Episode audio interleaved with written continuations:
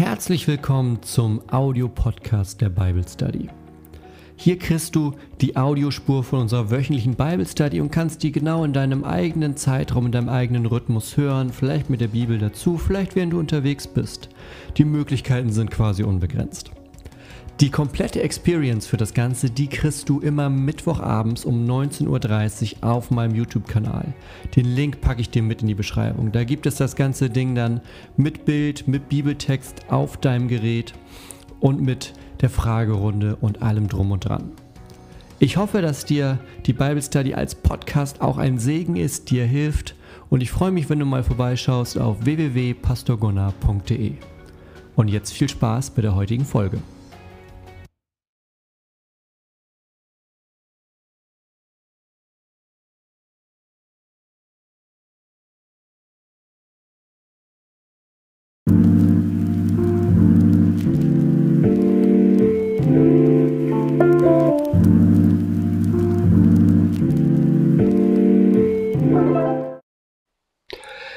Herzlich willkommen zur Bible Study heute am Mittwochabend mit einem sehr, sehr spannenden Thema. Wir wollen uns nämlich heute ein Stück angucken, direkt am Anfang des Evangeliums, logischerweise. Ne? Wir sind beim Markus-Evangelium, frisch eingestiegen vor zwei Sitzungen. Heute ist die dritte.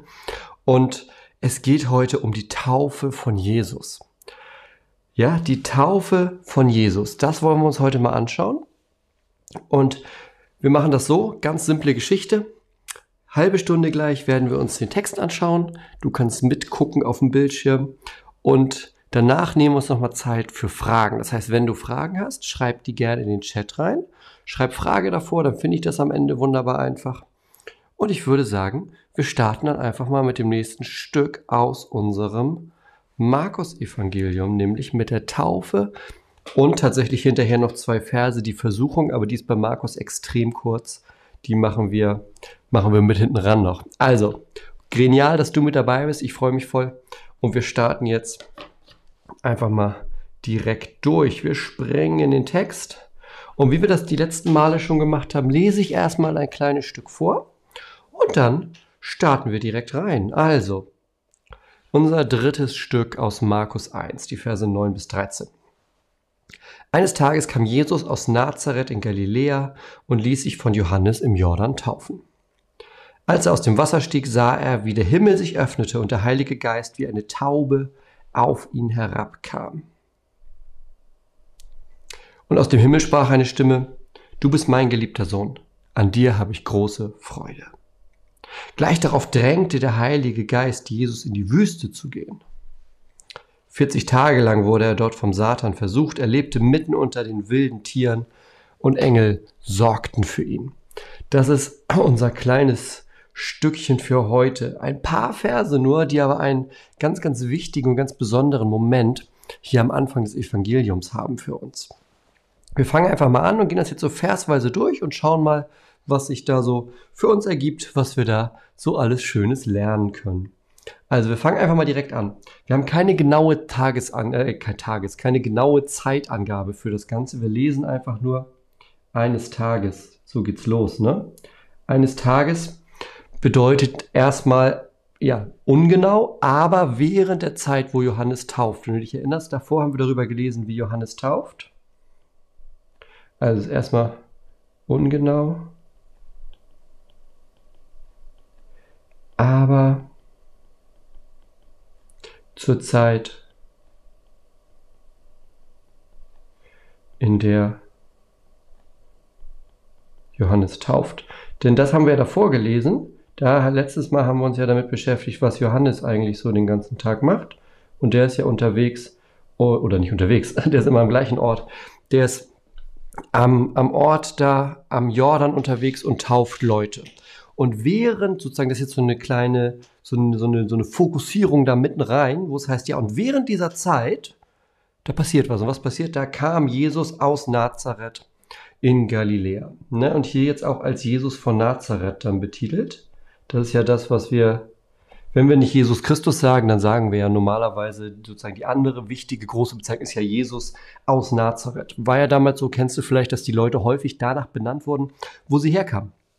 Das heißt, Nazareth ist der Wohnort von Jesus. Und der hat so ein paar Besonderheiten. Der ist nämlich erstmal komplett unbedeutend. Das ist total spannend. Also, das ist ein unbedeutender Ort, denn der kommt zum Beispiel im AT gar nicht vor. Im AT kommt er nicht vor. Das also wird nicht erwähnt. Können wir da mal hinterschreiben, ne? Nicht im AT.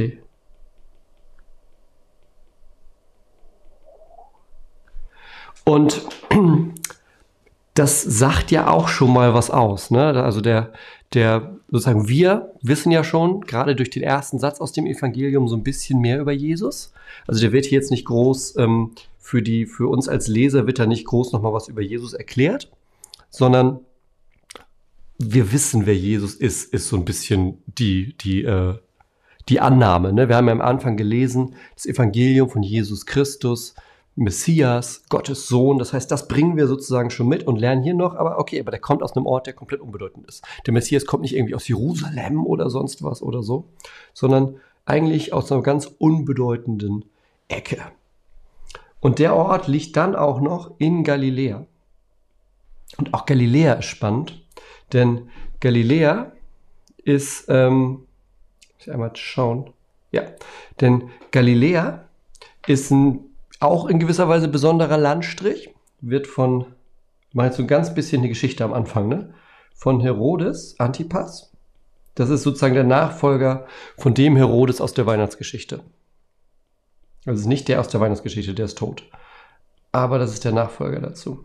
Von Herodes Antipas regiert. Und das bedeutet ja schon mal, also wird ähm, fremd regiert, wie ganz viel damals, in, also ne, wie, wie Israel allgemein damals, wird fremd regiert, das heißt, die können, die werden unterdrückt, das Volk. Aber, sozusagen, das ist die negative Seite, aber positiv, Galiläa ist ein total fruchtbarer Landstrich. Also, du hast, ähm, du hast einmal das Land an sich, man denkt ja ganz oft, wenn man an Jesus denkt, immer irgendwie, da ist alles voller Wüste. Aber wenn du mal in Israel warst, klar, da gibt's auch Wüstenähnliches äh, Land oder Wüstengegend, aber da ist vor allem sind da auch wirklich Gebiete, wo du Sachen anbauen kannst, wo, wo du durch, durch, durch Sachen fährst und dann hast du da grüne Hügel und Bäume und Wälder und so. Also es ist nicht so, dass die da ständig in Wüsten rumrennen, wie man das manchmal denkt, wenn man so einen Jesus-Film sieht oder so. Ja, die haben da auch richtig fruchtbares Land und gerade in Galiläa nämlich fruchtbares Land, wo, wo man gut Korn und sowas anbauen kann. Und aber auch äh, ganz, ganz viele Fischer sind in der Gegend, weil wir ja in der Nähe vom, manchmal heißt es in der Bibel dann Galiläisches Meer, Totes Meer oder, oder, oder. So. Und ähm, das ist sozusagen die Situation, die wir jetzt hier hören. So, und was macht der Jesus? Der kommt zu Johannes, um sich im Jordan taufen zu lassen. Und das ist ja auch das Ding, worum es heute geht. Ja, er lässt sich taufen. Das ist der erste große Punkt. Warum lässt Jesus sich taufen? Hier erfahren wir tatsächlich gar nicht viel mehr, weil du siehst, in Vers 10 geht's weiter. Ähm, als er aus dem Wasser stieg. so, als er aus dem Wasser stieg, fertig. Ich hatte es am Anfang schon mal gesagt in der ersten Session, dass Markus das kürzeste Evangelium ist. Das heißt, ähm, dass es im, äh, in den anderen Evangelien, zum Beispiel bei, bei Lukas oder bei Matthäus, da findest du noch mehr Hintergrund. Zum Beispiel die Taufe, die ist da länger, die wird länger erzählt. Da gibt es noch ein Gespräch zwischen Jesus und Johannes. Da stehen die quasi im Wasser und Johannes sagt, nee, nee, wenn, dann müsstest du mich taufen. Und Jesus sagt, nee, nee, mach das mal. Das ist Gottes Wille. Also, und auch die, die Versuchung. Hier zwei Verse, gucken wir uns nachher noch ganz kurz an, weil ist ja auch nur kurz hier drin. Bei Lukas und bei Matthäus, äh, viertes Kapitel, hast du das viel, viel länger. Da hast du richtig, ähm, dass Jesus und der Satan sich in der Wüste unterhalten. Da gibt es so einen Wortwechsel, der so aus drei Einheiten besteht. Also wenn du da mehr zu willst, guck dir das bei Matthäus oder bei Lukas mal an. Hier haben wir es sozusagen nur kurz als Statement. Also Jesus geht dahin und lässt sich taufen. Und warum tut er das? Weil das Gottes Wille ist. Da kommen wir nachher nochmal zu. So, Kommen wir nachher zu. Das heißt, wir, ähm, der äh, sozusagen, wir gucken uns das an mit, mit, mit dem, wenn wir einmal gleich durch sind, weil dann macht das sozusagen im Fluss macht das Sinn, was da passiert. also 10. Als er, ne, Jesus, aus dem Wasser stieg, da sah er, wie der Himmel sich öffnete. Also drei Dinge passieren jetzt. Wie der Himmel sich öffnete, das ist das Erste. Und der Heilige Geist wie eine Taube herabkam, das ist das Zweite. Und dann aus dem Himmel sprach, das ist das Dritte. Aus dem Himmel sprach eine Stimme, du bist mein geliebter Sohn, an dir habe ich wohlgefallen. So, aber jetzt Stück für Stück. Wieder wird beschrieben, Jesus steigt aus dem Wasser und er sieht, ja, Jesus sieht, wie der Himmel sich öffnet. Er hat sozusagen, ähm, er hat sozusagen einen kleinen, einen kleinen Einblick schon mal wieder in das. Du musst dir ja vorstellen, Jesus ist hier ungefähr, ähm, ungefähr 30 Jahre. Also man, ne, ungefähr 30 Jahre ist er. Und Jesus, das weißt du wahrscheinlich, Jesus ist ja, ähm, Jesus ist ja als also normal, auf normalem Wege sozusagen geboren. Das heißt, der ist 30 Tage da ganz normal rumgelaufen, auf der Erde wie jeder andere. Und hat jetzt, äh, also ne, wir haben ja in der Bibel das Einzige, was wir sozusagen haben zwischen ähm, Geburt und Taufe ist bei Lukas eine kleine Geschichte, als Jesus zwölf ist. Alles andere, was in diesen 30 Jahren war, wissen wir nicht. Aber ich gehe mal davon aus, wenn er da schon ständig irgendwelche Wunder getan hätte, dann hätten wir da ein bisschen mehr was drüber. Plus, wenn wir nächstes oder übernächstes Mal uns den Text angucken, dann sehen wir auch, dass da sein eigentliches Wirken ähm, erst äh, dass so sein eigenes Wirken da erst beginnt eigentlich. Das heißt, die Taufe ist sozusagen der Start. Und er hat hier sozusagen wieder so einen kleinen Blick in den Himmel, finde ich ganz schön eigentlich, sozusagen da, wo er herkommt. Ein Blick nach Hause. Weil der Himmel sich öffnet und der Heilige Geist wie, also eine, wie eine Taube. Taube ist ja auch heute noch ganz stark, immer ständig ein Symbol für den Heiligen Geist. Also da, da ist keine Taube zu sehen. Das ist ein Vergleich. Wie bedeutet, dass, das ist ein Vergleich, wie eine Taube kommt. Also das heißt, der schwebt, der Heilige Geist. Da ist nicht eine Taube zu sehen. So, der Heilige Geist schwebt wie eine Taube auf ihn herab. Als erstes, der Himmel öffnet sich, der Heilige Geist kommt, ähm, kommt herab auf ihn und das ist ganz spannend, denn das ist tatsächlich hier, wir haben das letztes Mal gesehen, wie sich die Prophezeiungen jetzt alle Stück für Stück erfüllen. Das hatten wir auch in der letzten Session schon, ne, mit, dass die Stimme in der Wüste da ist. Und auch hier ist es so, dass das eine Prophezeiung ist. Das ist aus Jesaja eigentlich. Wenn du das mal nachschlagen willst, das ist Jesaja 11, am Anfang 2, glaube ich, ja. Da ist nämlich die Prophezeiung über den Messias. Und da, das passt genau hier rein. Prophezeiung zum Messias. Das heißt, auch hier erfüllen sich wieder, das haben wir nachher nochmal, erfüllen sich wieder ganz viele Prophezeiungen, die auf den Messias hindeuten. Und die erfüllen sich bei wem? Natürlich bei Jesus, weil er der Messias ist. So. Das heißt, hier haben wir das nochmal, dass sich eine Prophezeiung erfüllt in diesem Moment, dass der Heilige Geist auf ihn herabkommt. Und bei ihm bleibt. So. Ähm, und dann, also, ne, Himmel öffnet sich, Heiliger Geist kommt herab und dann das dritte, eigentlich ähm, sozusagen vom, vom, vom, auch, dass es ein eigener Vers ist, das finde ich das Betonteste hier dran, dass eine Stimme aus dem Himmel spricht. Du bist mein geliebter Sohn, an dir habe ich große Freude. Und bei mein geliebter Sohn, da können wir auch noch zwei, drei Takte zu sagen. Und zwar ist es hier sozusagen oder mit, mit Freude zusammen hast du hier drei Dinge. Du hast hier, du hast geliebt, du hast den Sohn und du hast Freude, ähm, Wohlgefallen ist auch manchmal ähm, ein Wort, das Luther zum Beispiel setzt, an dem habe ich Wohlgefallen.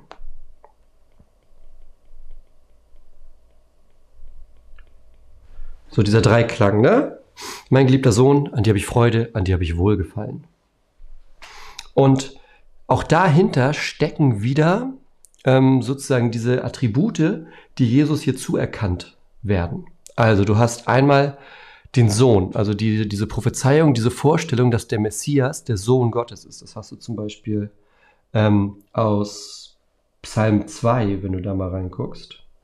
Du hast es auch in Jesaja 9 zum Beispiel. Überall da hast du dieses Ding, ähm, dass du, dass der Messias nicht einfach nur irgendwer ist, sondern dass der Messias dann als Gottes Sohn gesehen wird. Dann hast du geliebt, ne? mein geliebter Sohn. Es fällt jetzt nicht unter Prophezeiung, aber ich finde so die einleuchtendste Stelle dazu ist tatsächlich ähm, paralleles Evangelium. Johannes 3,16. So sehr hat Gott die Welt geliebt, dass er seinen eigenen einzigen Sohn gibt. Ja, der geliebte Sohn, sein einziger Sohn. Und erinnert tatsächlich auch ein bisschen an, ähm, für mich jetzt gerade ein, erinnert auch ein bisschen an Abraham. Abraham und Isaak. Und das ist tatsächlich eine total spannende ähm, Parallele dann nämlich. Ähm, weil was passiert mit Abraham und Isaak? Abraham hat seinen geliebten Sohn, den Isaak. Ja, das wird nämlich auch so als geliebter Sohn betitelt. Und was passiert? Der Sohn soll geopfert werden. Wir sind hier am Start ähm, von sozusagen dem Wirken von Jesus.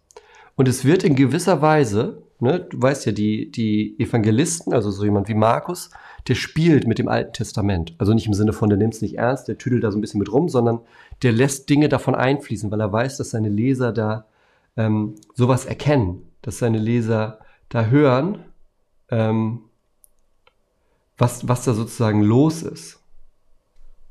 Und in gewisser Weise kann es, ist jetzt nicht, habe ich jetzt nicht erfunden, das ist eine Meinung, die es schon, die es schon länger gibt, kann man hier sozusagen im Hintergrund sehen, dass der Leser, der das damals hört, sich erinnert, hey, geliebter Sohn, Abraham sollte seinen Sohn opfern. Jesus beginnt sein Wirken gerade, ist der geliebte Sohn vom Vater.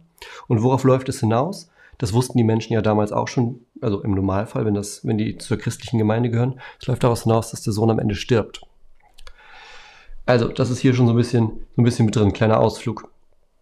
Und dann große Freude, passt da nämlich auch wunderbar zu. Freude, Wohlgefallen, das erinnert auch wieder an Jesaja. Äh, 42 meine ich, ja? Ja, 42. Und das nennt sich Gottesknechtlied. Wenn du Jesaja mal länger liest, ähm, da gibt es Gottesknechtlieder, nennen sich die Dinger. Das sind so Texte, die wie Lieder, ja, wie Lieder sind. und ähm, da geht es darum, dass es einen Gottesknecht gibt, jemanden, der ähm, leidet, aber eben der leidet für Gottes Volk. Und auch das sind messianische Ankündigungen. Also der Gottesknecht ist der, der kommt, um zu leiden für andere Menschen. Wird zum Beispiel auch im Petrusbrief zitiert. Petrusbrief zitiert da diesen ganz berühmten Satz, durch seine Wunden wurden wir geheilt. Ähm, das zitiert der Petrusbrief. Und das ist im Endeffekt aber aus einem äh, von diesen, von diesen, äh, von diesen Texten aus Jesaja. Das heißt, auch hier wieder hast du, ähm, hast du dieses Ding, dass du hier von vornherein in dieser Taufe schon diesen, diesen Blick hast auf, können wir hier mal drunter schreiben, Blick von Taufe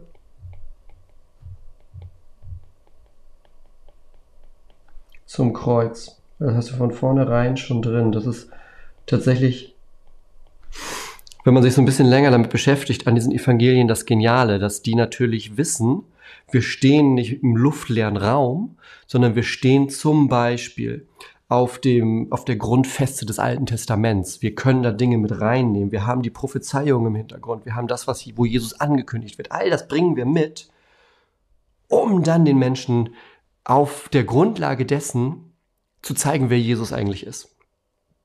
Zum Beispiel hier in dieser Taufe. Also, der, der Sohn ist als geliebter Gottesknecht jetzt schon angekündigt als Opfer für die Sünde. Sohn als geliebter Gottesknecht. Ne, das ist dieses Wort aus Jesaja.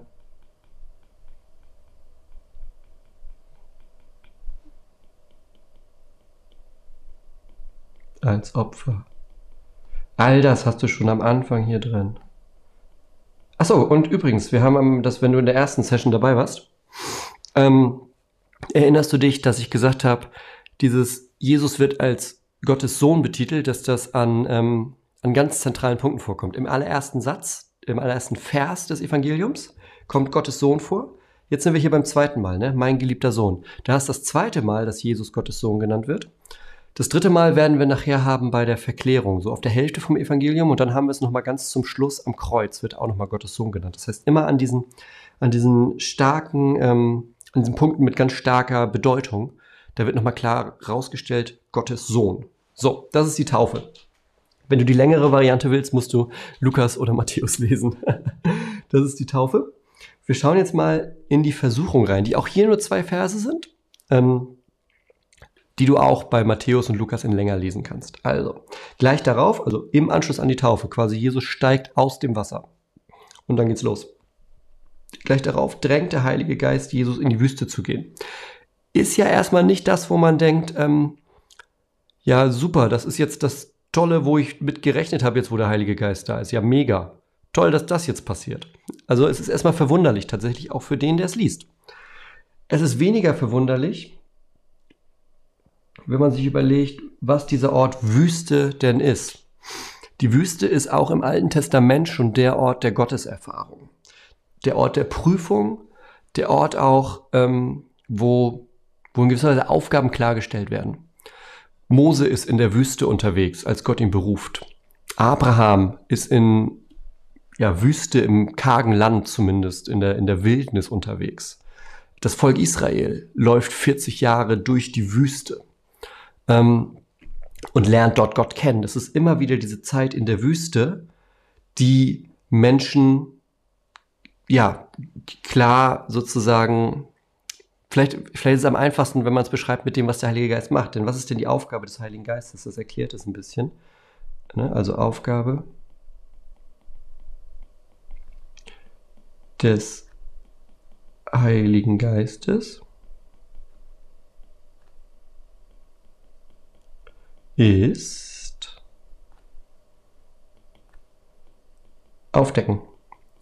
Heilige Geist deckt auf. Und wenn du dir länger anguckst, was, ähm, äh, wenn du dir länger anguckst, was bei Matthäus und bei Lukas steht, dann siehst du dieses Gespräch zwischen Jesus und dem Teufel. Und das ist ganz spannend. Du siehst, wie der Teufel Jesus versucht, also wie der versucht, Jesus an diesem wichtigen Punkt, an dem er ist, Jesus abzubringen von seinem Weg. Ja, der Teufel merkt, okay, jetzt geht es ums Ganze. jetzt geht's um ganz, jetzt geht's ums Ganze. Jesus, die, Jesus, die Taufe ist passiert, jetzt startet er durch. So merkt der Teufel auch.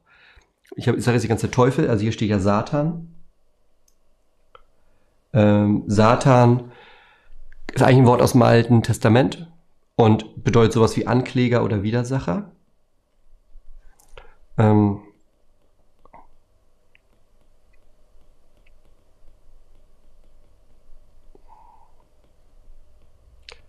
kann man aber auch an dieser Stelle und auch an anderen Stellen guten Gewissens als Teufel übersetzen, weil der gemeint ist.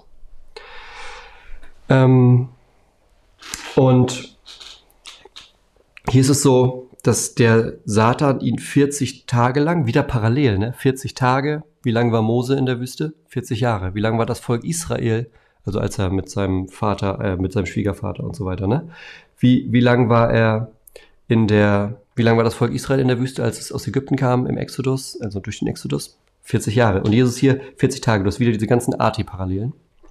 Und er versucht ihn, und wenn du dir das genauer anguckst bei Matthäus und Lukas, dann siehst du tatsächlich so ein richtiges Gespräch zwischen den beiden.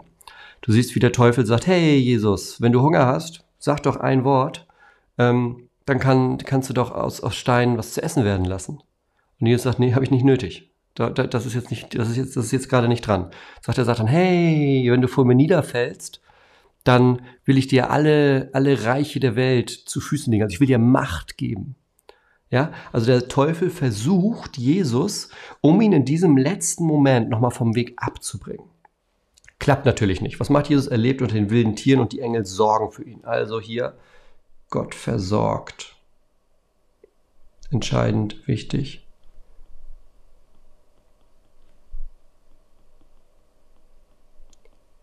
Die Erfahrung. Also die Erfahrung macht Jesus, das wusste er aber auch. Also Gott versorgt. Also wenn wir das einmal kurz zusammenfassen, so in was, was passiert hier? dann lernen wir, dass erstens, ich weiß nicht, ob man das hier gerade noch lesen kann. Ja, das sieht man, glaube ich, jetzt gerade auf der Dings nicht mehr. Ich muss es gleich mal umschieben. Ähm, wenn ihr am Ende die, es gibt ja, wenn wir damit durch sind, gibt es wieder das ganze Material auch ähm, als, als Download, als PDF. Da kannst du auch wieder alles dann sehen. Also wir hören heute erstens, der Geist kommt als Folge der, des Gehorsams. Hier Taufe. Ja, also die Reihenfolge hatte ich ja vorhin gesagt, da kommen wir nachher nochmal zu. Am Anfang steht die Taufe. Und nach der Taufe, als er aus dem Wasser raussteigt, kommt der Heilige Geist. Ach guck mal, kann man doch ein bisschen lesen. Konnte ich nur hier nicht sehen, weil ich habe noch so ein paar Anzeigen hier mit drauf, die ihr nicht seht. Zweites, der Geist bleibt. Der Geist verschwindet nicht einfach wieder, sondern der Geist bleibt und Jesus handelt in Vollmacht. Vielleicht ist dir das aufgefallen, wer alles in, können wir gleich nochmal gucken, wer alles ähm, auftaucht in diesem Text, das gucken wir gleich nochmal. Ähm, und drittens, was wir heute gesehen haben, es geht von der Taufe zum Tod. Zum Tod, zum Kreuz schreiben wir vielleicht besser.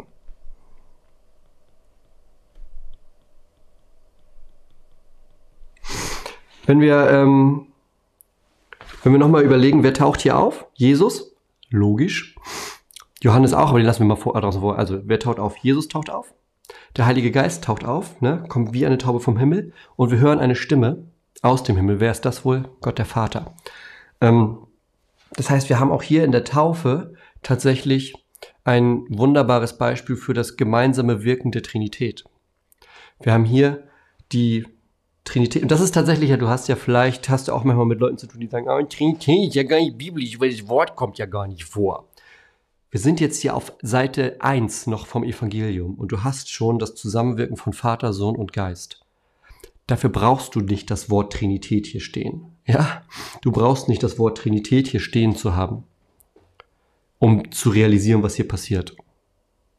Das ist genauso wie ein Feuer heiß ist und brennt, auch wenn du es nicht Feuer nennst oder das Wort nicht kennst. So, ja? Also, nochmal so als kleinen, kleinen Bonus hier heute. also, das ist so in Kürze, was wir heute über die Taufe gelernt haben. Jesus lässt sich taufen, weil er damit Gottes Willen erfüllt und weil er, das ist ganz spannend tatsächlich, jetzt sind wir stärker so in der lutherischen Theologie, weil er damit auch ähm, ein Beispiel gibt für uns, ja. Also lutherisch ist es so, dass die Sakramente bei uns das sind, was Jesus eingesetzt hat und wo er Wort und Zeichen gibt. Ja, also er lässt sich taufen und gibt später auch den Befehl. Ne? Bei Matthäus 28 zum Beispiel geht hin und tauft sie. Ähm, und das Zweite, was wir haben, ist ja das Abendmahl, weil er das Abendmahl feiert und danach sagt, und das tut zu meinem Gedächtnis. Das sind ja unsere beiden Sakramente in der, in der lutherischen Kirche. Weil das beides Dinge sind, die Jesus eingesetzt hat für uns. Weil Gott, Gottes Wirken, Gottes Wort durch die Taufe, durch das Abendmahl wirkt. Das heißt, Jesus folgt hier Gottes Willen und lässt sich taufen. Eine Taufe zur Sündenvergebung hat Jesus nicht nötig.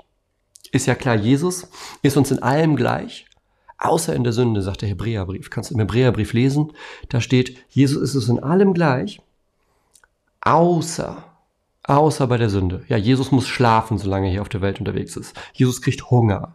Jesus weint. Jesus muss, Jesus friert. Jesus braucht ein Feuer, damit ihm wieder warm wird. So. Ja? Das ist das Menschliche. Er hat auch die göttlichen Dinge. Er kann Wunder tun. Er kann Sünden vergeben. Er kann auf Wasser laufen. Das kann er auch alles. So. Das können wir nicht.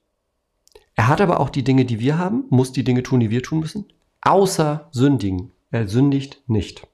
Ja? Also ganz entscheidend. Und deshalb braucht er nicht die Taufe, wie wir sie brauchen. Als Umkehr, als Sündenvergebung, als Reinwaschen vor Gott. Er tut es, um Gottes Willen vorzuführen für uns, um uns zu zeigen, was Gott möchte von uns. Und daraufhin sehen wir dann, wie der Heilige Geist kommt, wie wir hören, das ist mein geliebter Sohn, an dem habe ich Wohlgefallen, an dem habe ich große Freude.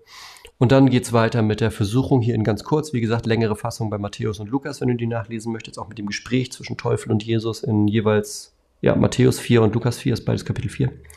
Und Dann beim nächsten Mal, wenn wir hier wieder weitermachen, dann sehen wir sozusagen, wie es richtig losgeht dann mit dem Verkündigen, weil das ist ja noch sozusagen alles Vorbereitung gewesen, die ersten drei Dinge.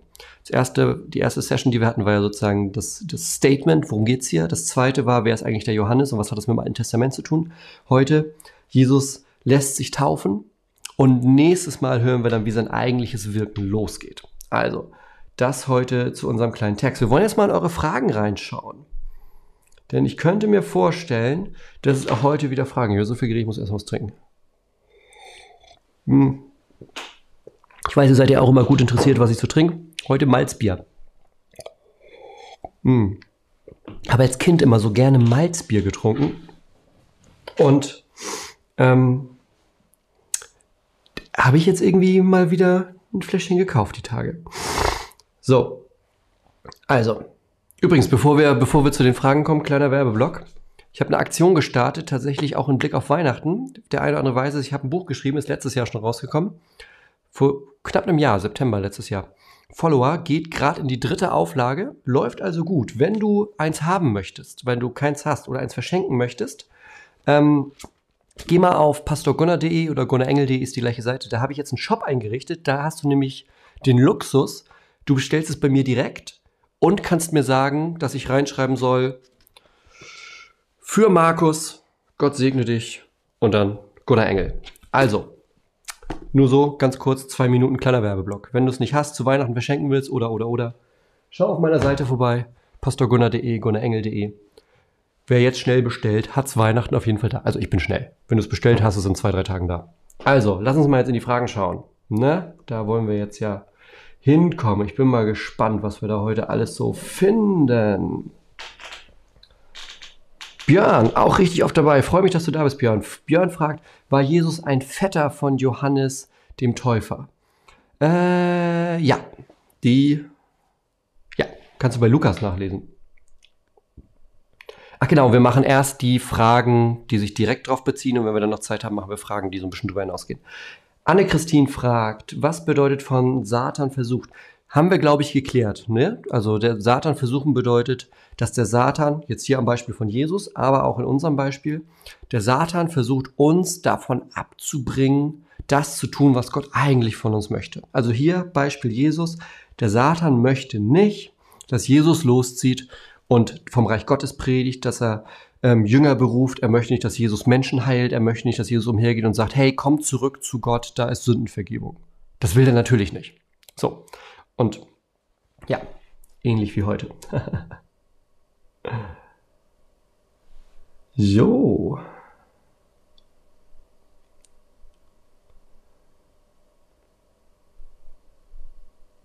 Coole Frage.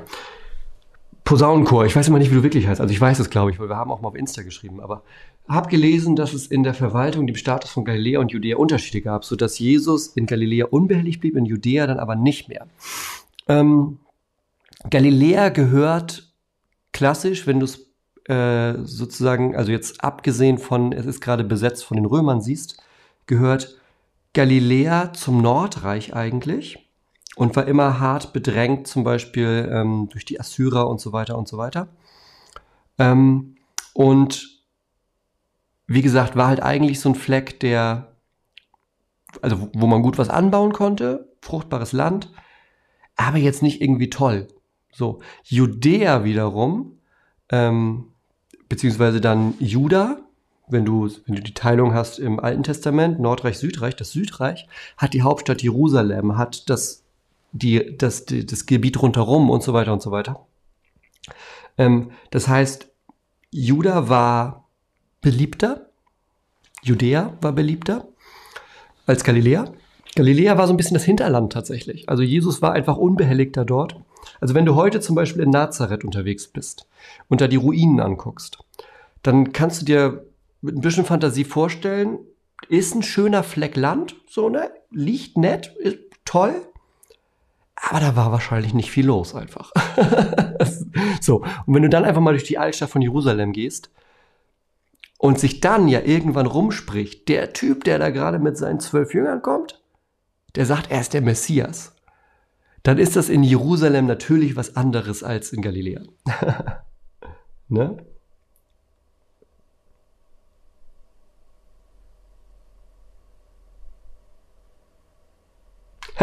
Frage.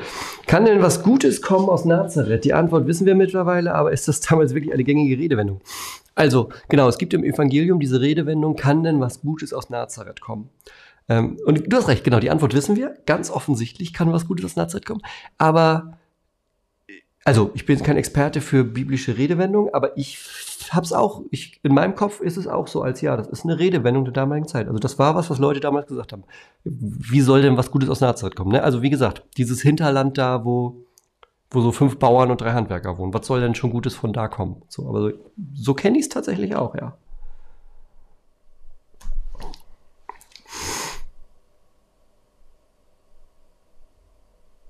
Liz, auch richtig oft dabei. Schön, dass du da bist. Und Isabel von ihm übrigens auch. Ähm, Könntest du Nazareth, Galiläa und den Jordan nochmal auf einer Karte zeigen? Hat er einen Tagesausflug gemacht oder musste er schon länger unterwegs sein? Ähm, also jetzt gerade habe ich keine Karte da, die ich problemlos einblenden könnte, aber beim nächsten Mal haben wir eine Karte da. Dann gucken wir uns einmal so im Vording, das ist cool, das nehme ich fürs nächste Mal mit. Da gucken wir uns einmal so die wichtigen Punkte an für das, was wir gerade hören. Also, um es insgesamt einmal so zu wissen, ganz Israel, also auch, das, also auch das heutige Land Israel, ist ungefähr so groß wie Hessen. Also es ist nicht groß, dieses Land. Und wenn du dann sozusagen siehst, wo Jesus unterwegs ist, also Nazareth, Galiläa und später dann ähm, Jerusalem, also er läuft sozusagen vom Norden runter in, ja nicht in Süden, eher so in die Mitte vom Land. Ähm, das sind irgendwie, also es ist vielleicht eine, also, es, also Tagesausflug beschreibt es vielleicht. Die, also du bist nicht ewig unterwegs in diesem Land. Ähm, also auch heute, heute nicht und damals auch nicht. Also das ist, ich glaube, Jesus, habe ich mal irgendwie gelesen, Jesus war in seinem Leben halt irgendwie in so einem 40 Kilometer Radius unterwegs. Mehr ist das nicht. Also wenn der sich da bewegt, Galiläa und dann später Jerusalem, das sind irgendwie so 40, 40 Kilometer. Ich, ich gucke das jetzt einmal ganz schnell nach auf Google Maps. Äh, die, die Route Galiläa, also Nazareth heute. Ähm, Warte, wir, wir gucken das jetzt einmal auf, auf Google Maps nach. Dann, dann wissen wir das ja schon mal. Also hier Nazareth, Israel. Ja. Route von Jerusalem. Israel. Okay, das ist doch mehr tatsächlich. Äh, das sind sind 140 Kilometer. Guck mal, da war ich. Äh, aber es gilt als eine Tagesreise bei Google Maps dann tatsächlich. Mit einem guten Esel mit einem guten Esel. Ist man so eine Tagesreise unterwegs. Ähm, aber um an den, um dahin zu kommen, wo er getauft wurde, zum Jordan, das dauert tatsächlich nicht so lange. Das ist, kann man das hier irgendwie sehen? Ja, das sind so 20 Kilometer. Okay, dann ist das wahrscheinlich, was ich gelesen habe, die sozusagen dieser 20 oder 40 Kilometer Radius ausgenommen Jerusalem, wo am Ende ist. Oh, jetzt ein langer Exkurs. ich bringe nächstes Mal eine Karte mit und dann gucken wir uns mal genauer an. Ist die Taube schon als Zeichen des Heiligen Geistes zu verstehen? Ja, also das ist, wird ja da gesagt, ne? Also der Heilige Geist wie eine Taube. Da kommt es tatsächlich, also ist tatsächlich so im Alten Testament gibt es auch schon diese Verbindung von Taube und Heiligem Geist. Genau. Aber hier natürlich dann jetzt ganz extrem und da ist es auch bei geblieben. Also wenn du dir Kirchenfenster anguckst oder, oder, oder, die Taube ist das Symbol für den Heiligen Geist.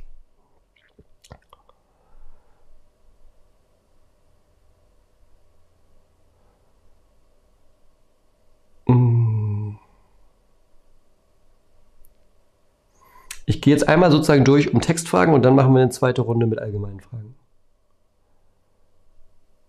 Netti fragt, der Heilige Geist kommt auch erst Pfingsten. Wird immer davon bei Jesus gesprochen, weil er aufgrund der Trinität diesen schon vorher spürte, sah. Ähm, das hatten wir, glaube ich, letzte Woche schon mal die Frage oder in einem ähnlichen Kontext, weil da ging es ja auch um Johannes und den Heiligen Geist. Der Heilige Geist ist ewig, also die, der, den gibt es schon immer. Die Ausstattung von Menschen so im ganz großen Allgemeinen mit dem Heiligen Geist, das ist Pfingsten. Ne? Also Pfingsten, Apostelgeschichte 2 kannst du es nachlesen, da ist das erste Pfingsten beschrieben. Wie der Heilige Geist ausgegossen wird, ist eine Prophezeiung aus dem Buch Joel. Wir haben eine Bibelstelle zu Joel gemacht, da kannst du mal reingucken. Ähm, da gehe ich da auch länger drauf ein. dass der Heilige Geist in Joel angekündigt wird, dass Gott seinen Geist ausgießen wird auf alles Fleisch, heißt es da, auf alle, selbst auf die Diener und Mägde und auf jeden Mann und Frau, der zu ihm gehört. Und ähm, dann ist es so, dass das, ne, also Kreuzestod, Ostersonntag Auferstehung, 50 Tage später passiert das. Allgemein. Auch aber vorher schon, sowohl im Neuen Testament als auch im Alten Testament hast du es, dass es der Heilige Geist, dass Gott den Heiligen Geist an Menschen gibt, an Propheten, an Könige. Also Gott kann das auch vorher schon machen. Ja? Aber dieses allgemeine Ausgießen des Heiligen Geistes, das ist Pfingsten. Das ist sozusagen der Unterschied. Ja?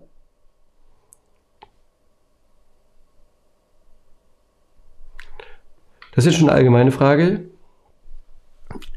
Äh, ich würde mich selbst eher als spirituell als religiös bezeichnen. Deshalb habe ich Schwierigkeiten, die Bibel zu lesen, weil ich die Bibel mit Religion verbinde. Irgendein Rat.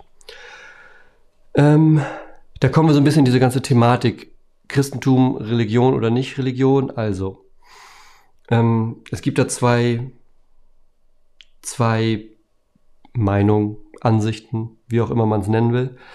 Ähm, von allen äußerlichen Markern, die es hat, ist das Christentum natürlich eine Religion. Also und eine Religion ist erstmal nicht per se was Schlechtes. Es gibt aber gerade so aus der Geschichte der letzten 100 Jahre die, diese Sprachfindung, dass man sagt, Religion ist was Negatives, weil Religion bedeutet, ich mache Dinge, damit Gott mich mag. So. Wie es ja in vielen anderen oder in, in allen anderen Religionen normalerweise auch so verstanden wird. Ja, ich tue Dinge, damit ich Punkte bei Gott sammle. Und das Christentum ist ja tatsächlich genau das Gegenteil. Deshalb hat sich da dieser Sprachgebrauch das entwickelt, zu sagen, das Christentum ist keine Religion. Was immer so ein bisschen ähm, irreführend ist, wenn man diese Hintergrundgeschichte, diese Definitionssache nicht kennt. Weil von außen betrachtet ist das Christentum natürlich eine Religion. Es gibt Menschen, die sich organisieren, die sich treffen, die Lieder singen, die beten, die hören, wie einer was erzählt, aus einem Buch vorliest und sagt, das ist Wahrheit. So, also das ist Religion. So, ähm, es ist aber anders als alles andere, was unter dem Titel Religion in der Welt rumläuft. Und deshalb ist es so ein bisschen tricky. So, wenn du jetzt sagst, du unterscheidest zwischen spirituell und religiös, auch das sind wieder zwei Begriffe, die ganz unterschiedlich benutzt werden können. Ähm, mach's doch einfach so, pass auf. Mach mal bei dieser Study hier mit weiter, weil der Obertitel, den, wir dem Ganzen, den ich dem Ganzen gegeben habe, ist ja, wer ist Jesus? Und ich glaube, wenn du Jesus kennenlernst, wenn du verstehst, wer Jesus ist, dann stellt sich dieses Problem spirituell, religiös, was ist hier eigentlich was gar nicht, weil Jesus nämlich nochmal eine ganz andere Kategorie ist. Jesus ist nämlich Wahrheit. Er hat von sich selber mal gesagt, ich bin Weg, Wahrheit und Leben. Und wenn du die Wahrheit kennenlernst, glaube ich, dann lösen sich ganz viele von deinen Fragen in diesem Bereich auf. Also ich würde dich ermuntern, dass du einfach mal mit dabei bist und Jesus kennenlernst hierdurch.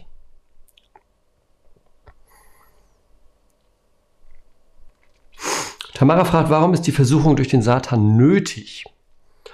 Ähm, das ist eine sehr gute Frage. Hier hast du in diesem kurzen Stück zwei Verse hast du keine Begründung. Ja, hatten wir ja nur, hast du ja wirklich nur, dass es heißt, der Heilige Geist drängt ihn in die Wüste, da ist er 40 Tage und wird versucht. Offensichtlich funktioniert es nicht und die Engel versorgen ihn. Ähm, es ist so, dass der Satan halt, also das ist sein Job. Versuchen, Anklagen, Lügen ist der Job vom Teufel. Das macht der halt. Und das macht er hier an diesem Moment, ähm, wo es, ja, wo es quasi ab morgen dann oder ab Tag 41 dann ums Ganze gehen wird. Ja?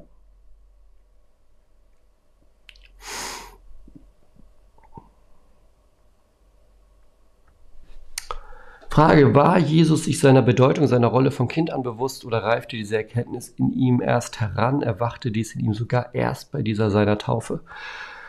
Ähm, nee, Jesus wusste das vorher schon. Ähm, du hast zum Beispiel bei, bei Lukas, was ich vorhin sagte, mit diesem der zwölfjährige Jesus im Tempel.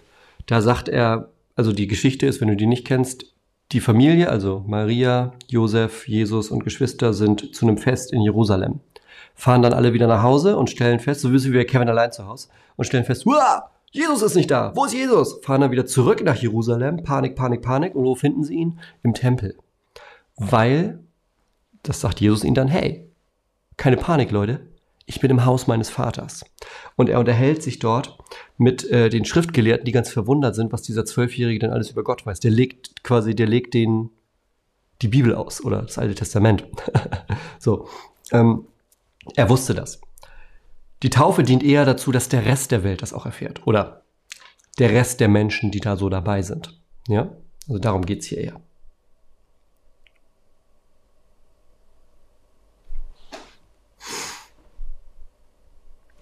Hat auch Johannes zu Taufe und Versuchung Parallelstellen? Äh, nee, Johannes fängt ja anders an. Johannes fängt sogar noch davor an. Johannes fängt ja an mit, am Anfang war das Wort und das Wort war bei Gott. Also wenn zum Beispiel Markus fängt ja an mit, ich erzähle euch was über Johannes den Täufer und dann kommt die Taufe. Lukas und Matthäus fangen damit an, dass sie einen Stammbaum erzählen, sozusagen das Alte Testament mit einbinden und sagen, das ist der Stammbaum und dann kommt Jesus, Weihnachtsgeschichte. Ähm, und dann kommt die Taufe. Und Johannes fängt noch davor an. Der fängt sozusagen vor allem an, also vor aller Zeit, bevor es Zeit gibt, fängt an und sagt, am Anfang war das Wort und das Wort war bei Gott. Und dann, und das Wort wurde Fleisch. Das ist Weihnachten. Also die jo Weihnachtsgeschichte bei Johannes ist, und das Wort wurde Fleisch und wohnte mitten unter uns. Kannst ja mal Heiligabend vorlesen. Sind vielleicht Leute enttäuscht. Aber das ist die Weihnachtsgeschichte bei Johannes. Und dann Gibt es da auch ganz am Anfang in Kapitel 1 noch, ja, 1 noch, 2 ist dann schon die Hochzeit in Kanaan, in Kapitel 1 gibt es eine Begegnung von Johannes, dem Täufer, und Jesus. Und da ist es stärker darauf, dass Johannes ihn sieht und sagt, das ist das Lamm Gottes, das die Sünden der Welt trägt. Also da gibt es das nicht so genau.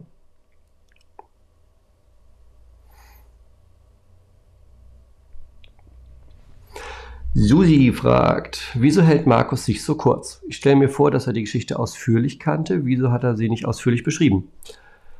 Naja, dass er sie ausführlich kannte, stellst du dir halt vor. Also ich weiß, ich weiß es nicht, ob er sie ausführlicher kannte. Also Markus ist ähm, das erste Evangelium.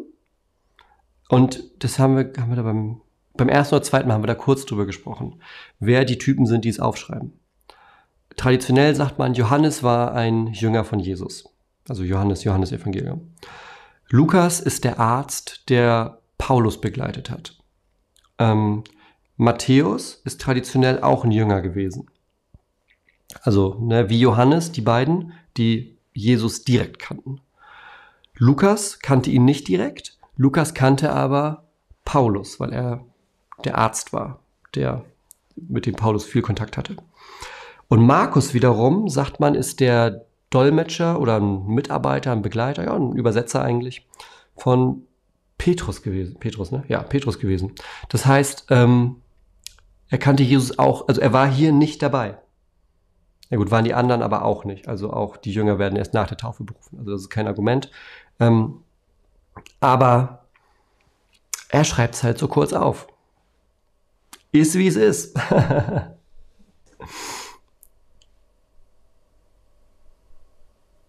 Tamara fragt, ist der Heilige Geist auch eine Verbindung zwischen Gott und Jesus? Ähm, ich glaube, Augustinus hat das mal gesagt, der Kirchenvater. Ne? Der hat doch, glaube ich, mal gesagt, dass der Heilige Geist das Band der Liebe ist, das Vater und Sohn verbindet. Ja. Ich habe mal ein Video zur Trinität gemacht. Vielleicht hilft dir das. Schau mal auf meinem Kanal, was ist Trinität, heißt es, glaube ich.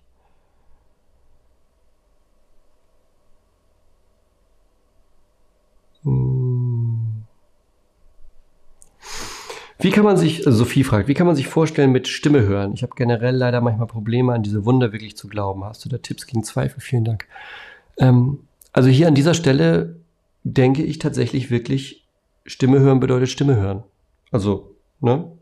Wenn, wenn, wenn da steht, aus dem Himmel sprach eine Stimme, du bist mein geliebter Sohn, an dir habe ich große Freude, dann ist damit gemeint, in diesem Moment, kann jetzt für unsere Ohren erstmal schräg klingen oder so, weil das nicht alltäglich passiert, aber dann ist hier gemeint, man hat eine Stimme gehört. Ist jetzt die Frage, hat Jesus die nur gehört oder haben alle Leute die gehört? Ähm, das wäre eine zweite Frage. Aber hier ist es erstmal so, dass eine Stimme aus dem Himmel zu hören ist. So, und wie kann man, was hilft bei Zweifeln? Also, ich glaube, was bei Zweifeln tatsächlich hilft, was, was, was viel hilft, ist ähm, Vertrauen zuzulassen. Das klingt vielleicht erstmal schräg, ne? Vertrauen zulassen. Aber Vertrauen zulassen und auch eben das Vertrauen zuzulassen, dass Gott zu mehr Dingen in der Lage ist, als ich ihm vielleicht manchmal einräumen möchte. Das Ding ist ja, Gott ist nicht an das gebunden, was für uns gilt. Das ist ein ganz schöner Vergleich tatsächlich. Jesus, während er auf der Welt rumläuft, kann er Wunder tun und sowas, kann aber nicht an zwei Orten gleichzeitig sein. Er kann auf dem Wasser laufen, aber er kann nicht, ähm, er kann zum Beispiel den Jüngern nicht sagen, wann das Ende der Welt sein wird. So, also es gibt bestimmte Dinge, die er kann, bestimmte, die er nicht kann. Andersrum wieder ähm, hören wir äh, in 1. Korinther 15, wie Paulus erzählt, dass Jesus nach seiner Auferstehung 500, glaube ich, ne, 500 äh, gläubigen Menschen gleichzeitig erschienen ist. Also für Gott sind Dinge möglich, die für uns unmöglich sind, weil er nicht an die Naturgesetze gebunden ist, wie wir es sind. Vielleicht hilft das ein bisschen. Und was bei deinem Zweifel hilft, ist tatsächlich nicht Kopf ausschalten, darum geht es nicht. Also ich also den Kopf ausschalten, um zu glauben, ist keine Lösung. Aber Vertrauen stärker zulassen.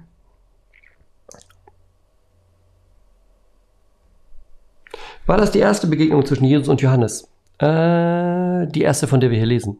Also wir wissen nicht, was in den 30 Jahren davor passiert ist. Und gerade wenn wir uns Lukas angucken, wissen wir, dass die Mütter von den beiden ja Kontakt hatten. Also ich kann mir durchaus vorstellen, dass die sich schon kannten. Ja, also die, die, die, also, aber das ist, wie gesagt, das ist Vermutung. Und das ist eben auch nur eine Vermutung, weil das ein kleines Gebiet ist, ein kleines Land, die Familien miteinander verwandt sind und 30 Jahre lang vorher Zeit war, dass die sich vielleicht mal irgendwo über den Weg gelaufen sind. Also Vermutung vom Lesen her ist das die erste Begegnung, von der wir lesen.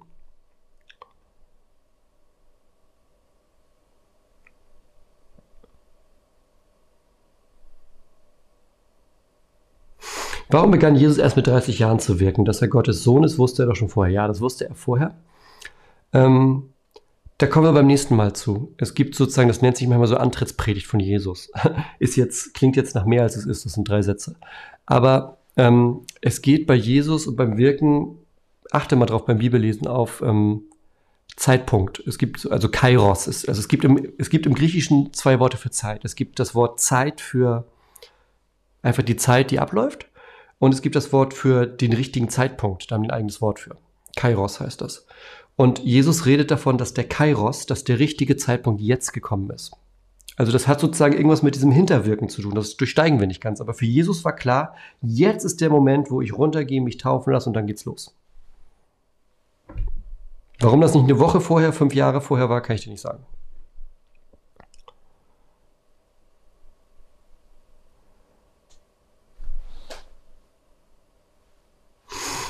So.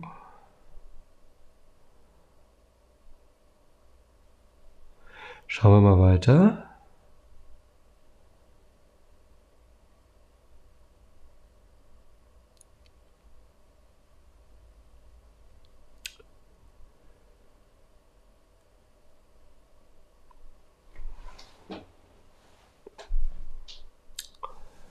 Guck mal, ich, ich würde gerade tatsächlich nochmal von oben anfangen und nochmal ein, zwei allgemeine Fragen nehmen.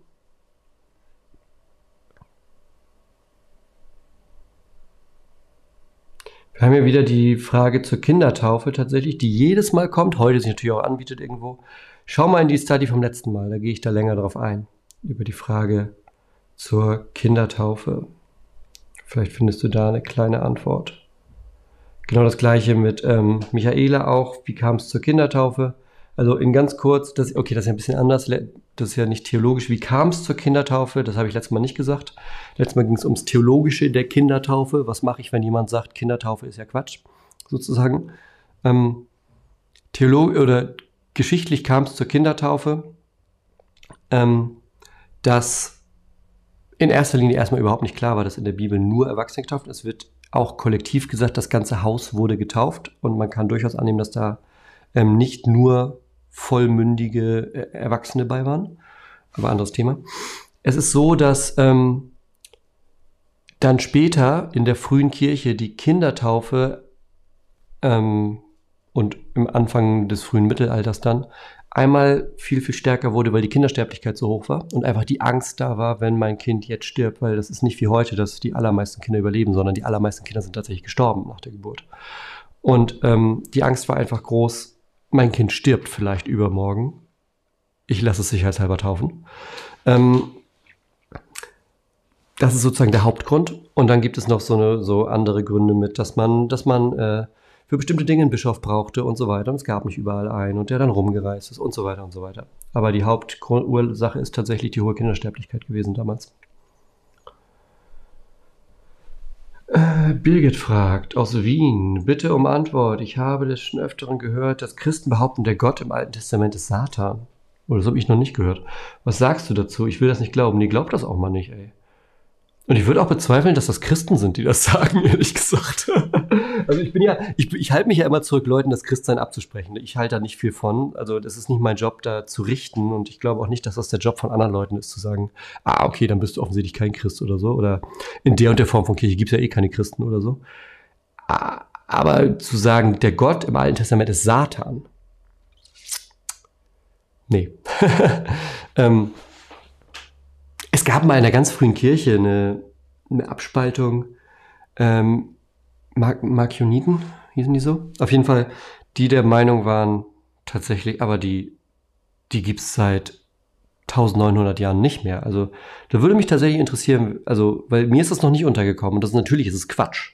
Der Gott des Alten Testaments ist der Gott des Neuen Testaments. Also, der Gott des Alten Testaments ist genauso Jesus wie Jesus. Also, das kannst du nicht trennen von der. Ich meine, man sieht es doch, wenn wir hier lesen. Wenn wir hier lesen, die Hälfte von dem, was wir heute verstanden haben, haben wir verstanden, weil wir das Alte Testament kennen. Also, nee. Frage, besitzt jeder gläubige Christ den Heiligen Geist? Äh, seit Pfingsten ja. Also, ja. Will damit sagen, ich kann jetzt nicht automatisch für die zwölf Jünger sprechen, vor Pfingsten. Aber wenn wir heute so im Allgemeinen sprechen, ja. So, schauen wir mal weiter, was wir noch nicht beantwortet haben. Hm.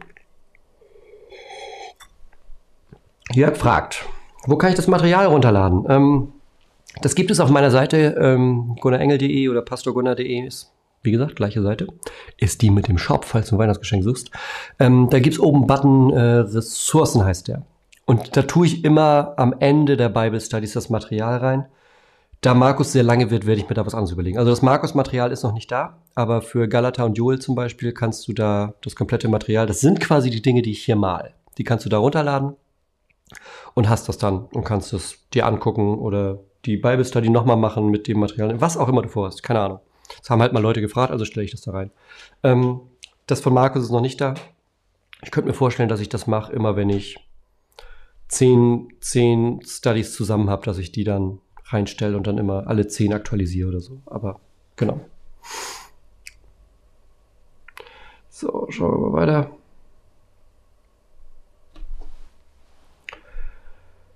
So.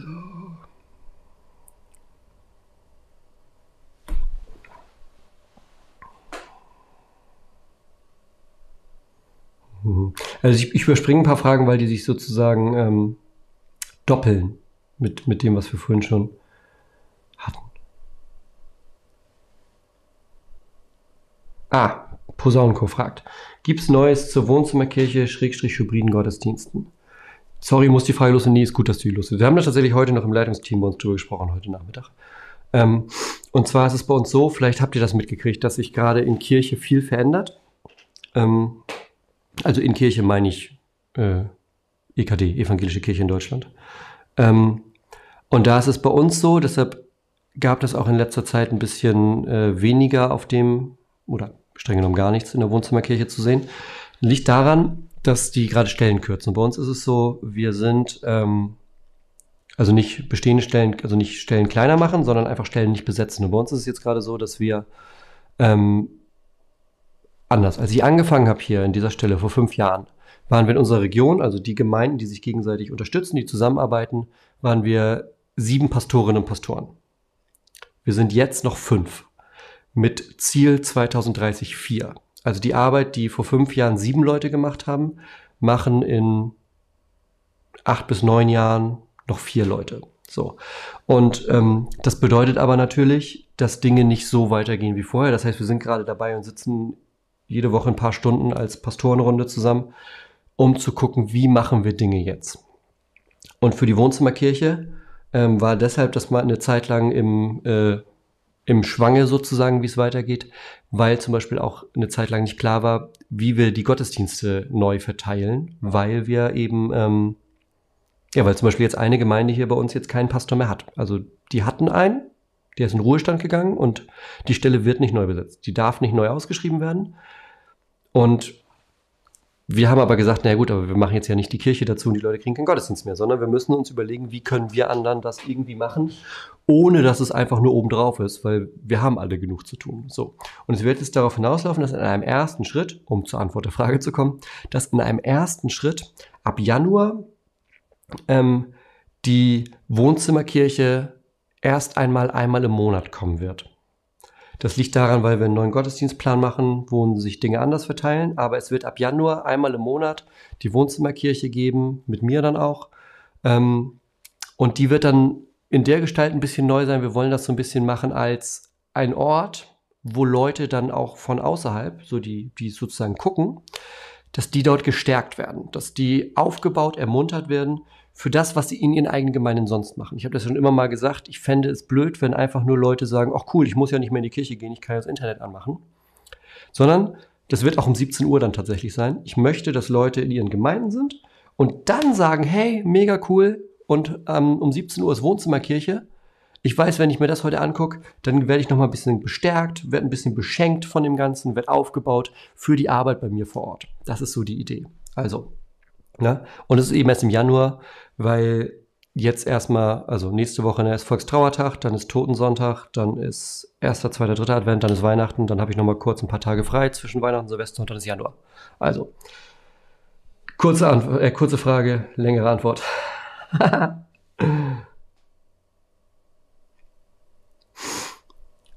äh, Frage, ich suche eine Gemeinde. An dem Namen erkennt man oftmals nicht, wer dahinter steckt oder was dahinter steht. Kirche, Freikirche, Richtung Sekte. Das ist für unser. Gibt es da gesicherte Bezeichnung? Ähm, nicht so richtig gesicherte Bezeichnung. Also Kirche ist in dem Sinne nicht geschützt, der Begriff. Also kann sich alles Mögliche, kann sich Kirche nennen. Ähm, es gibt so ein paar Dinge. Also römisch-katholisch. Easy, dann weißt du, was es ist. Ähm, Evangelisch-lutherisch auch. Dann hast du eine Landeskirche, eine normale, ähm, genauso wie evangelisch reformiert. Dann hast du im Normalfall eine reformierte Landeskirche in den Landstrichen, wo es reformiert ist. Und dann würde ich tatsächlich gucken, in welchem Bund oder in welcher Vereinigung die Mitglied sind. Zum Beispiel hast du dann, wenn du Freikirche hast, weil da ist es ja nicht immer so deutlich, wo es herkommt, kannst du aber sehen, vielleicht auf der Homepage oder so, wo die zugehören. Also zum Beispiel gibt es dann Gemeinden, die gehören zum BFP. Das ist der Bund äh, BF Bund Freikirchlicher Pfingstgemeinden. Oder es gibt die Baptisten. Oder es gibt den Mülheimer Verband. Oder den Gnadauer Verband. Oder es gibt die ähm, Landeskirchliche Gemeinschaft. Also gucken, wo gehören die zu. Das ist leichter, als wenn du dann am Ende und da, deshalb, da wirst du auch merken, es gibt auch Landeskirchen, die gehören einfach nirgendwo zu. Und da ist es dann aber tatsächlich nicht immer so leicht zu sehen, wer ist das denn jetzt alles und was glauben die. Also ne, halte dich vielleicht dann erstmal an die großen Dinger, entweder landeskirchlich oder wenn du sagst, ach, ich möchte aber eher freikirchliche Richtung, dann guck, dass du eine hast, die zu einem der großen Bünde gehört und weil da kannst du auch einfach dann auf der Seite von dem Verband nachlesen oder auf Wikipedia, was glauben die eigentlich. Und dann probierst du es aus und wenn du merkst, oh nee, ist irgendwie doch schräg, dann probierst du was anderes aus. Wichtig ist, dass du am Ende was findest.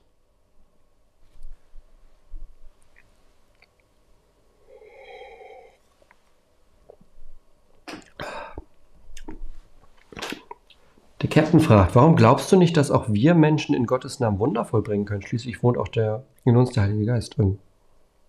Habe ich, nie, hab ich nie behauptet.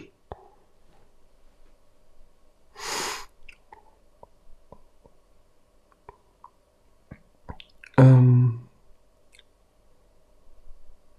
Und Gabi fragt abschließend, gute Überleitung, Gabi, ich danke dir.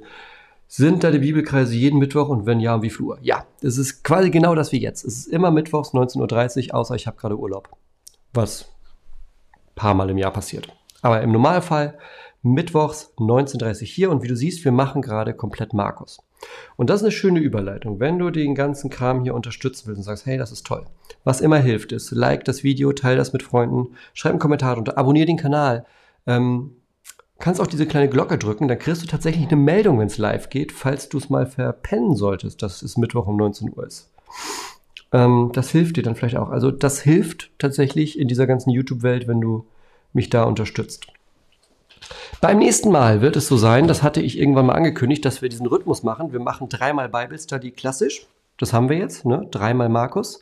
Das heißt, nächste Woche machen wir einen Frag den Pastor. Wir machen Frag den Pastor live. Ich werde auf Instagram ähm, dazu eine, eine Fragerunde stellen. Pastor.engel, falls du mir noch nicht folgst. Ähm, und wir werden dann Live-Fragen hier aus dem Chat nehmen, die dann zu allem Möglichen sein können. Da gibt es keine Textgrundlage. Musst du mal gucken. Es gibt hier so Frag den Pastor live, gibt es hier schon auf dem Kanal, falls du es nicht kennst. Das heißt, ich nehme mir eine Stunde Zeit und beantworte einfach Fragen, die so kommen. In kurz. Also wir werden viele Fragen beantworten. Darum geht's. Und danach machen wir wieder dreimal Markus und dann wieder einmal Frag den Pastor. Das ist der Rhythmus, den ich irgendwann mal erzählt habe. Und so machen wir nächste Woche weiter mit einem schönen Frag den Pastor live. Genau. In aller Kürze. Genau. Das ist doch schön. Ich freue mich, dass ihr heute alle mit dabei seid. Das ist tatsächlich genial. Und genau. Wenn du Lust hast, beten wir jetzt gleich noch. Damit enden wir immer, wenn du das erste Mal dabei bist. Und dann sehen wir uns nächste Woche wieder zum Frag den Pastor. Genau. Also, lass uns kurz beten und dann haben wir alle einen schönen restlichen Mittwochabend. Gott, ich danke dir für diesen Tag. Ich danke dir, dass wir hier zusammenkommen als kleine Gemeinschaft und gemeinsam aus deinem Wort hören, unsere Fragen stellen können und etwas für unser Leben lernen. Und ich danke dir, dass du uns dadurch immer ein Stück weiter zeigst, wer Jesus eigentlich ist. Denn ohne ihn ist unser Leben leer.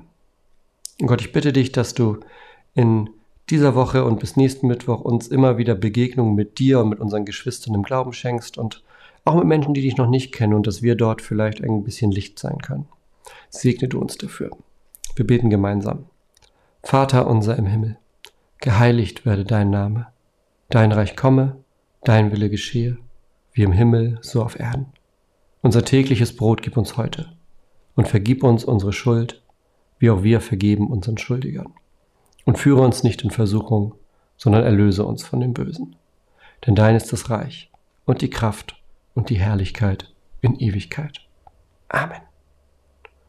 Und es segne und behüte uns der allmächtige und barmherzige Gott, der Vater, der Sohn und der Heilige Geist.